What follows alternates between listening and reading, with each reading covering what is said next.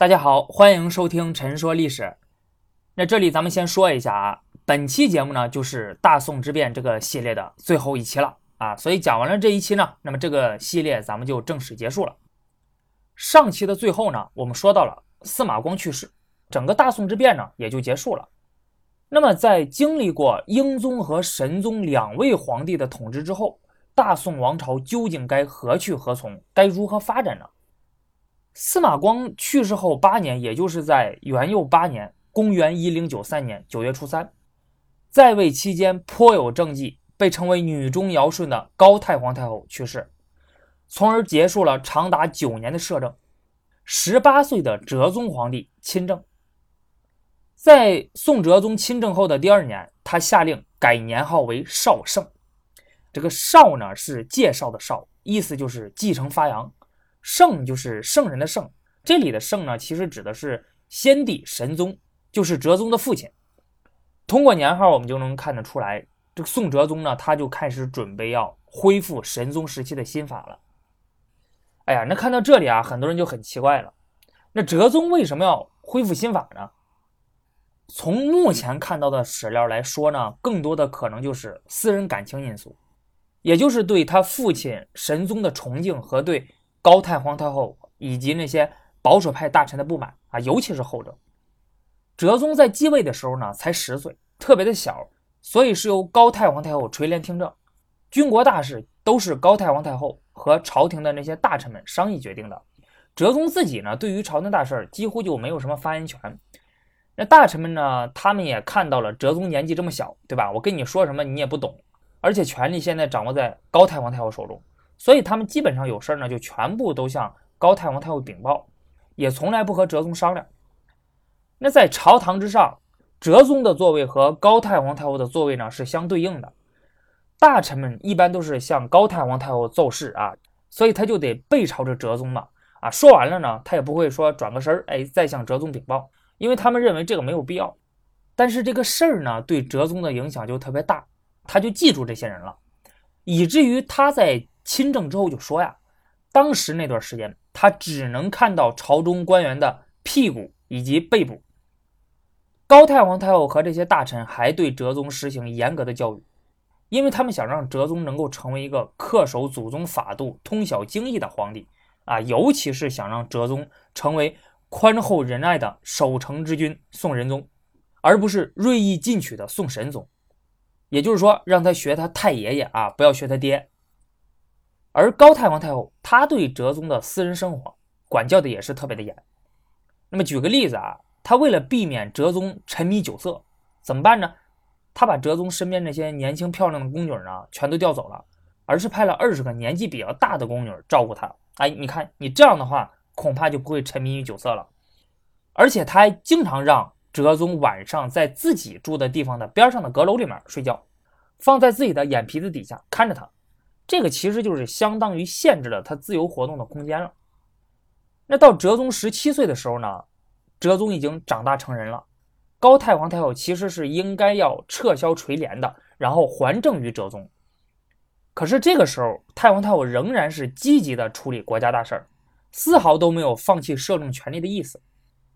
而这个时候，那些大臣们呢，也不劝说太皇太后撤销垂帘听政。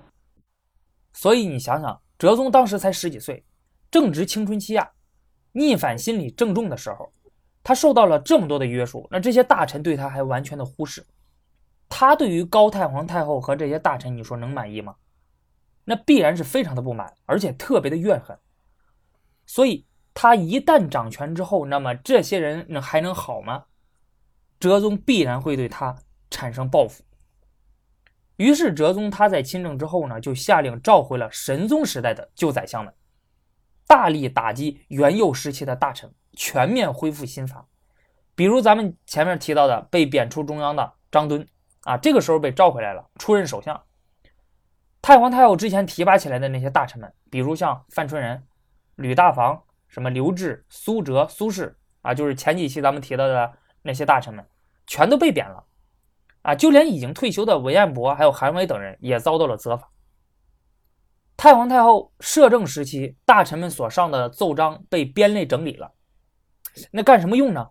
就是为了甄别立场，提供未来官僚选任的依据。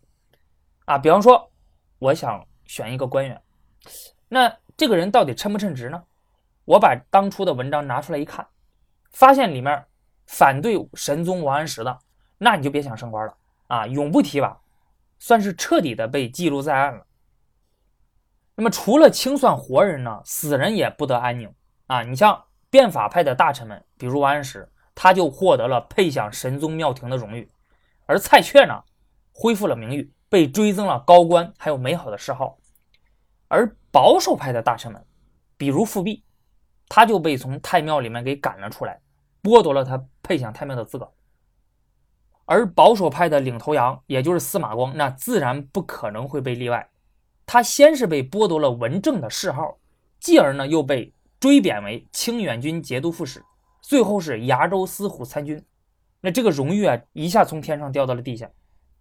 据说啊，张敦等变法派的大臣们，他们更狠。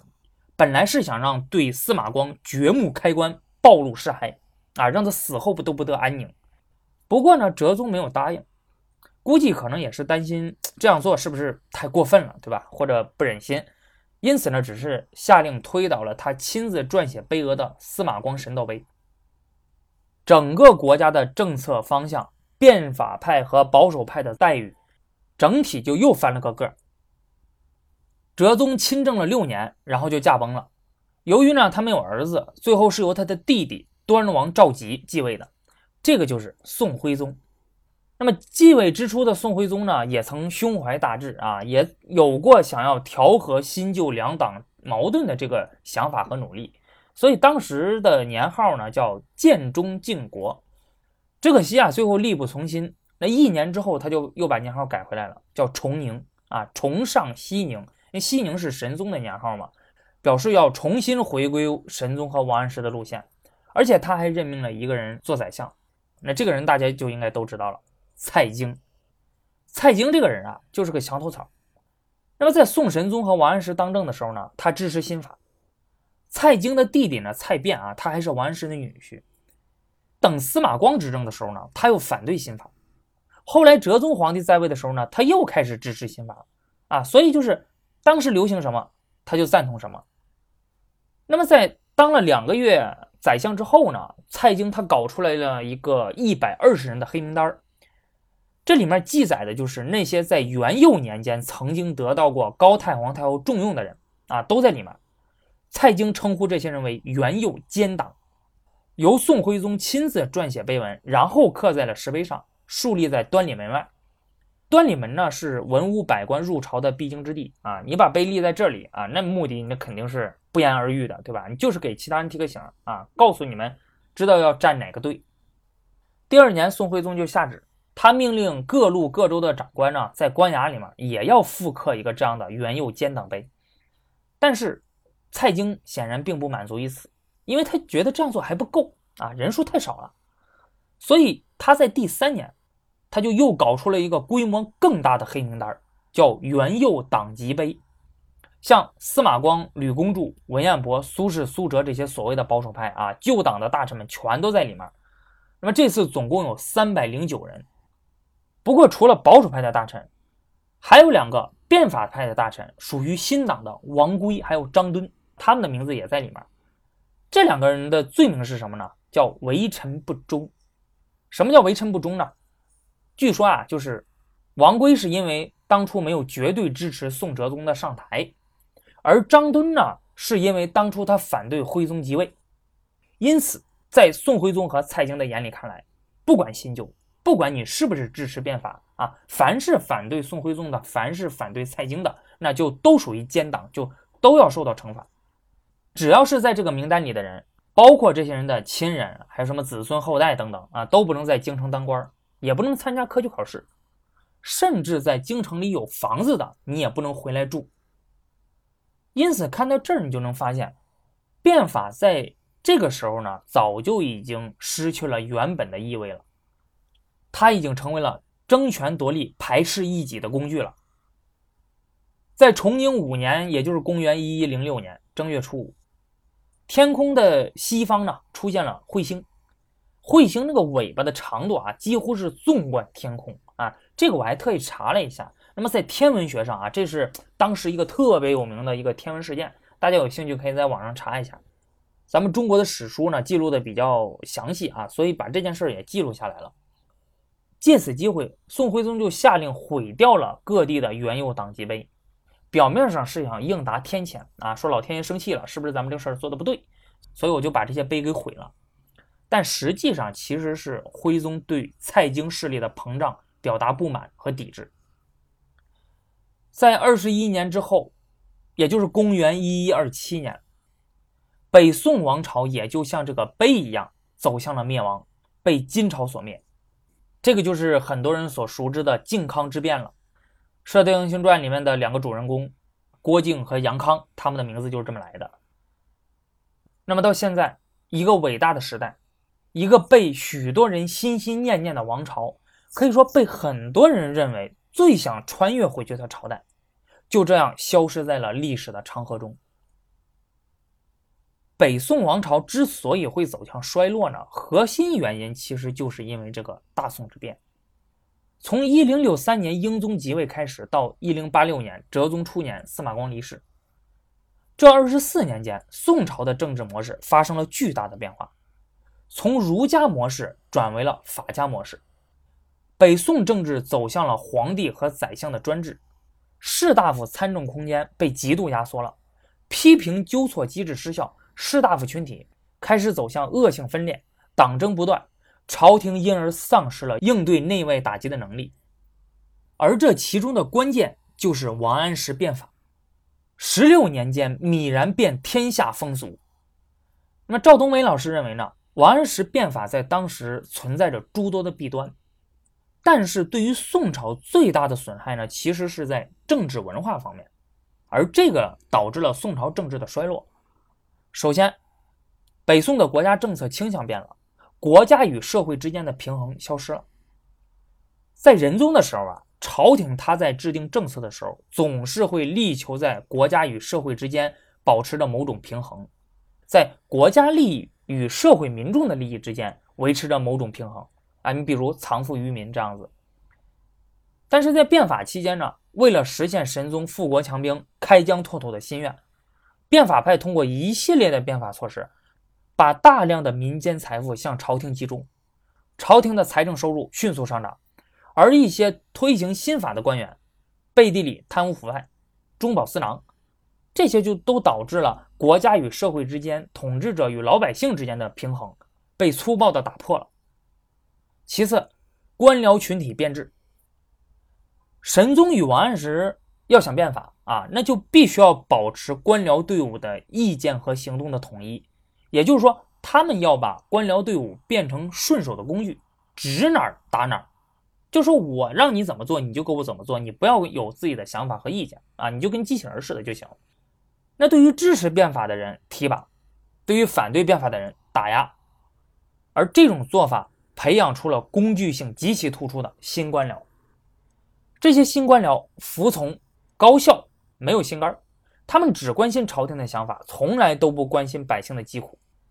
神宗和王安石他也不过问这些官员的为政措施啊，对老百姓造成的损害究竟有多大？他们只关心他们到底有没有推行新法，他们推行新法到底为朝廷获得了多少实际的利益啊，赚了多少钱呀，对吧？养了多少马呀？就这些。所以有一位学者就说呀，当时官僚像商人追逐利润一样，将新法。推广到帝国的每一个角落，他们日常面对的正是利益的算计和官位的升迁。在这种背景下，一种新的风气开始形成。你比如熙宁三年的王广渊事件。早在青苗法推行之前呢，在熙宁二年初，京东转运使王广渊向本路的富裕家庭强制摊派贷款。收取了高达百分之五十的利息啊，这个明显就是高利贷啊，只不过是政府放的高利贷，这个就引发了巨大的民愤。当时言官弹劾这个事儿，神宗基本上都已经被说服了，准备要处罚王广渊。然而最终却在王安石的劝解下，神宗还是决定对王广渊免于追究。王安石怎么说的呢？他是怎么打动神宗的呢？他说：“王广渊的为人呢，我不是特别了解啊。”但是呢，他看见陛下想要追求功利实际，变成努力跟上来迎合陛下的意思，那么这种行为便值得嘉许啊，所以最后就没有处罚。而在熙宁七年的程方事件呢，也能说明这个问题。程方这个人啊，在当时河北的地方淤田，就是利用河水中夹杂的淤泥来改善贫瘠的土质，增加土壤肥力。他在没有经过老百姓的允许下呢，就强行淤田，大水就淹没了老百姓的庄稼、坟地还有家园。那你想想，这些老百姓能乐意吗？对吧？然后就闹了起来，就一路把这个事儿捅到了中央。上面就问怎么回事呢？他说当初是这些老百姓主动要求淤田的，啊，所以这个事儿不怨他。但事实上后来经过查证之后，发现呢，他根本就没获得老百姓的同意，那这就相当于犯了欺君之罪啊。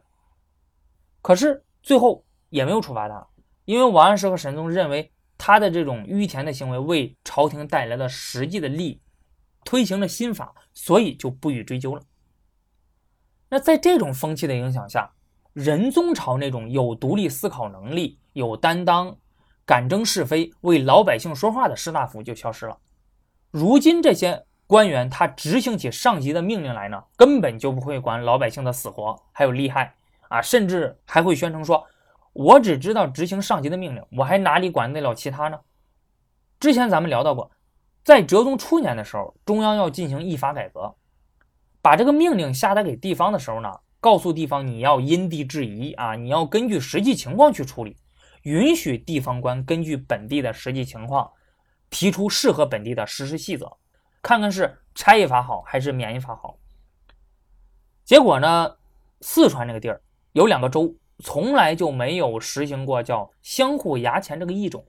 按道理说啊，你既然没有这个异种，你就直接上报中央不就得了吗？就说我们州就没有这个异种，那就没有必要实行啊，不用改。结果你猜怎么着？成都府路的转运判官蔡蒙，他在接到中央依法改革命令之后的两个月内，竟然创造性的把相互衙前这个异种在两个州摊派了起来，这完全是违背了中央的本意。作为一名在王安石时代成长下来的官员呢，他已经习惯了不折不扣，甚至变本加厉地完成上级交代下来的任务。而他对于中央政策的理解呢，也很简单。现在既然是司马光上来了，那他就是要反对王安石。王安石当年搞的是什么呀？王安石搞的是那个免役法呀，对吧？那司马光肯定就是要搞差役法呀，所以我就要玩命的推行差役法。至于中央文件里说的什么因地制宜，那在蔡蒙眼里看来都不过是套路而已。司马光主张废除免役法，实行差役法。好，既然你司马光叫差役，那我立马给你摊派起来啊！哪怕之前没有，从零到一，我也给你创造出来。还是这个议法改革，诏书中规定呢，各县有五天的时间可以做准备、提意见。结果被很多的官员理解为是朝廷给了他们五天时间。要求要把免役法改为差役法，很多官员都开始这么干。但是你想想，用五天的时间，你把一项关系到各家各户的法令恢复到十八年前的样子，这几乎就是不可能的。但是有一个官员却毫无保留地做到了，他下属的两个县在五天之内便故意为差役，完全回到了熙宁元年的状态。这个人谁呢？开封府知府蔡京。当时所有人都觉得。开封府他改故为差的阻力应该是最大的。第一，这个地方的富裕家庭非常的多呀，他们不差钱儿，情愿意花钱买自由。我就不愿意服役，我就愿意花钱雇别人给我服役，难道不行吗？你现在改故为差呢，富人们又要再度服役了，他们怎么可能会接受呢？第二，免役法推行十八年以来，开封府的役种呢也发生了很大的变化，服役的人的数量呢也有了大幅度的裁减。那么你要是重返差役法的话呢？你怎么回去呢？回到哪里去呢？发生的这些变化到底应该怎么处理呢？这个短时间内是完不成的呀。很多人都觉得困难这么大，人人都觉得非常的头疼，怎么能完成？但是蔡京呢？你看看人家却在五天之内完成了十八年的跨越。大家看看，什么叫令行禁止？什么叫指哪儿打哪儿？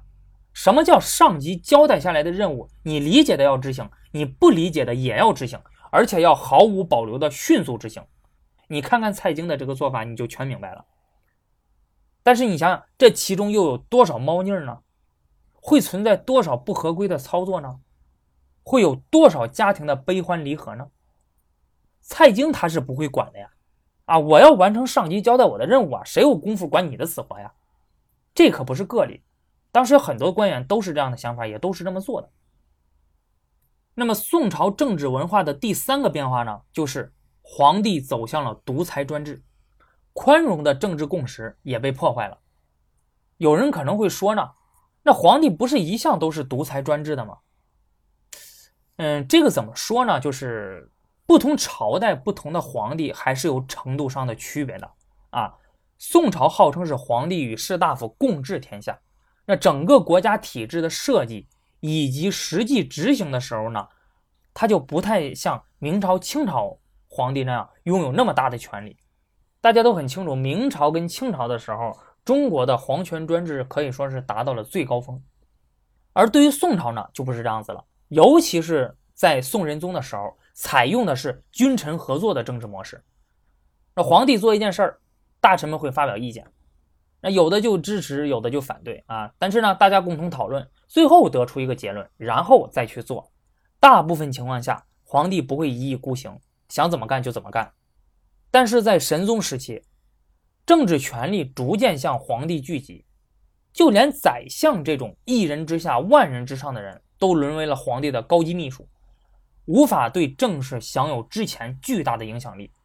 那官僚们的参政议政的空间被极度压缩了。另外，仁宗时期呢，崇尚议论相较，啊，允许甚至鼓励不同的意见在朝堂上争论。任何重大措施出台之前，都要经过充分的讨论。那当时有着难得的包容批评的思想基础和政治风气。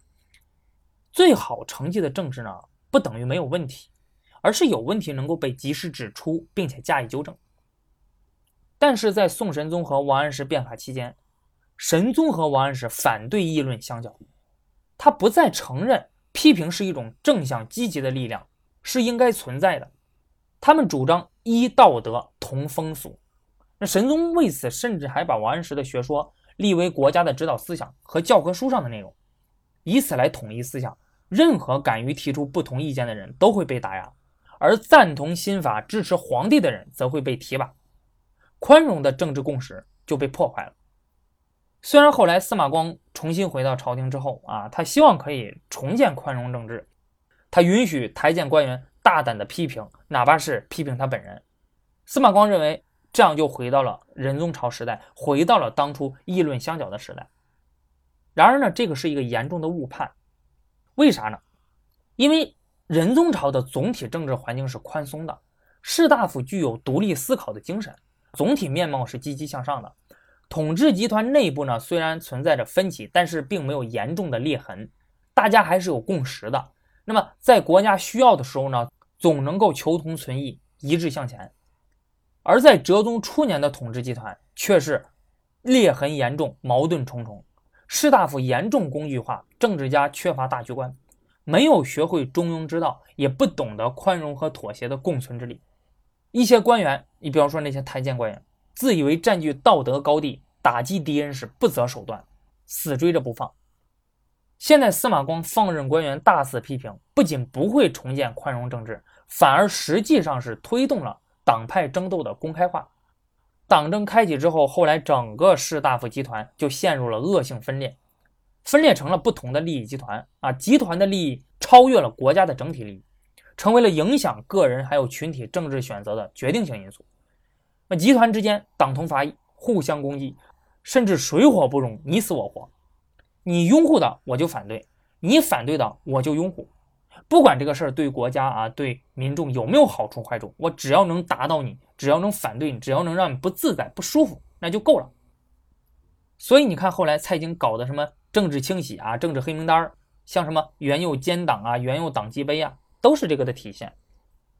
北宋的这些士大夫们因为内斗、自我消耗，集体迷失了方向，也就失去了制衡皇权的力量。皇帝和宰相将个人的私欲与派别的利益。置于王朝整体利益之上，朝有弄权之相，国无大忠之臣，朝廷失去了调节社会矛盾、应对内外打击的能力，而北宋呢，最终走向了灭亡。那好，我们花了十一期的篇幅，是终于把赵冬梅老师的这本《大宋之变》给讲完了。那么这本书呢，写的确实不错，专业性与通俗性兼备，这是我近期读到的一本好书啊，所以也推荐给大家啊。我现在手头就拿着这本书呢。我在读这本书的时候呢，在字里行间其实是能感受到赵冬梅老师他作为历史学者所追求的那种，就是陈寅恪先生说的理解之同情。那么他对司马光、王安石还有宋神宗等等这样的人物做了细致的描写。把他们放到了那个时代的情境之下，根据史料去尽可能的设身处地的去设想他们的想法、他们的做法，把他们还原成了一个有血有肉的人，而不是那种冷冰冰的一个政治符号。因此，你在书中除了能看到国家大事之外呢，还能看到一个个在大时代下个人的命运沉浮，那他们的性格、他们的优缺点、他们的选择。所以你会发现，这个世界上并不是非黑即白的，人性是非常复杂的，根本就不可能用简单的好与坏这种二分法来区分。那之前我曾经看到过啊，有人评价过这本书，说呢，跟着赵冬梅老师的笔触，我们就好像戴上了一个虚拟现实的眼镜，跟在司马光的身后，看着他的坚持。拒绝和选择，看着他展现力量又无可奈何，看着他升起期待又悬遭破灭。在时光的狭窄隧道里，他不知道我跟在他的身后，我悲悯地看着他，却又无能为力。从这本书其实能够明显的看出来，作者是有自己的倾向性的。这本书其实是比较偏向司马光，反对变法的啊，呃。这本书呢，它是以司马光最后的二十四年的经历为主写的。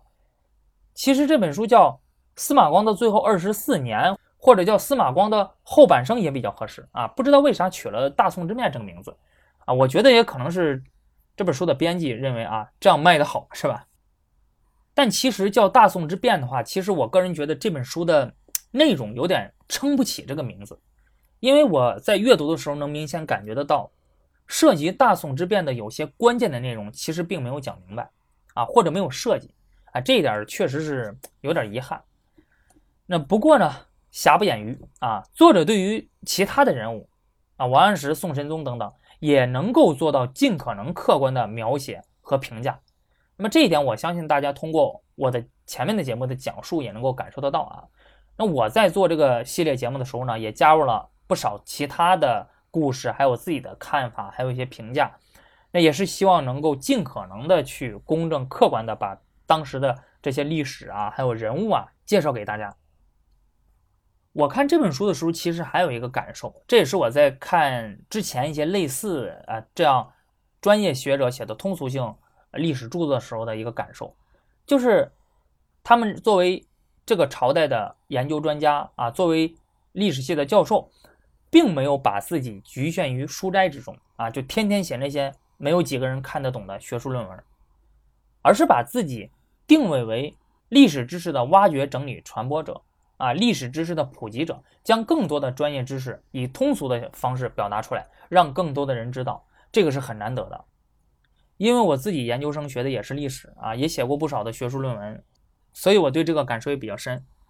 那么，一个历史学者，他研究学术，写出高水平的学术论文，这个是一种本事，这个确实是。